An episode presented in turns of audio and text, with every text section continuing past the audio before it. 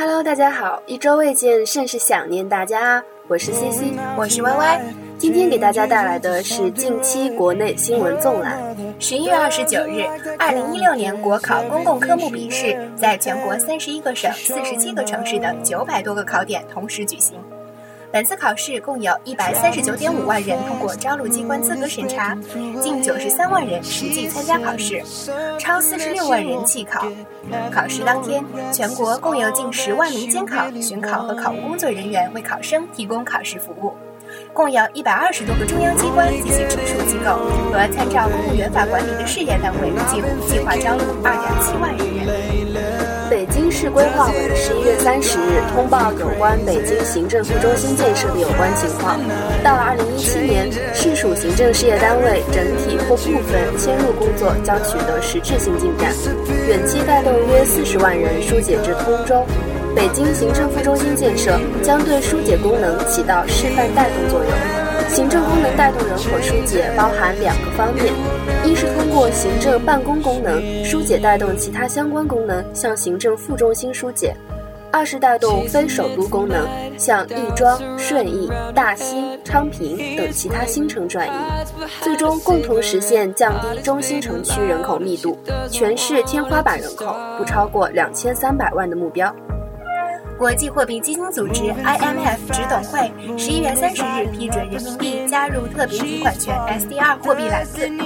IMF 当天发表声明说，执董会当天完成了五年一度的 SDR 货币篮子审议，认为人民币符合入篮的所有现有标准。自二零一六年十月一日起，人民币被认定为可自由使用货币，并将以美元、欧元、日元和英镑倒构成 SDR 货币篮子。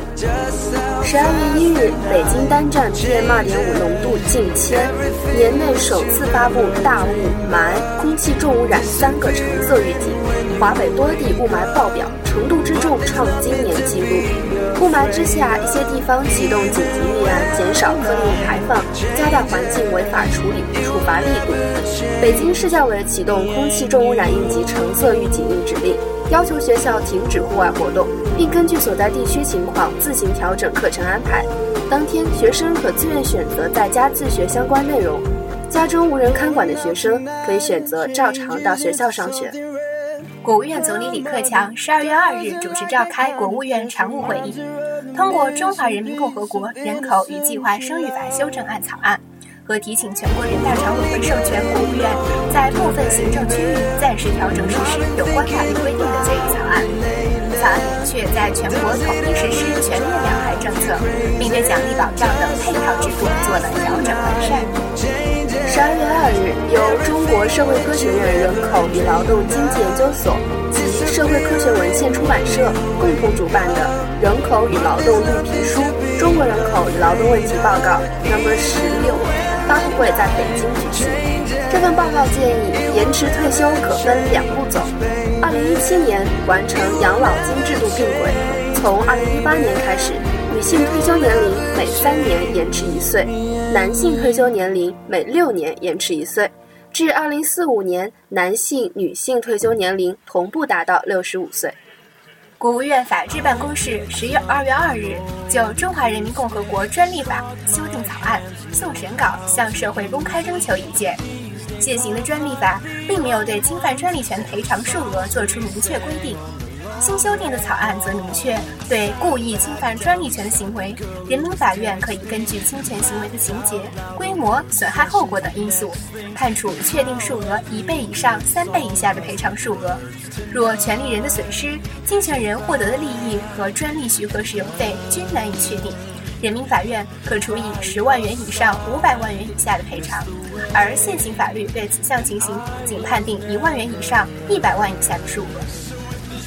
北京市第一中级人民法院十二月三日上午对云南省原副省长沈培平受贿案公开开庭宣判，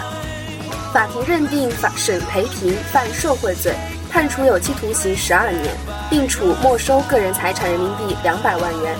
在案扣押的房产变价后折抵赃款上缴国库，不足部分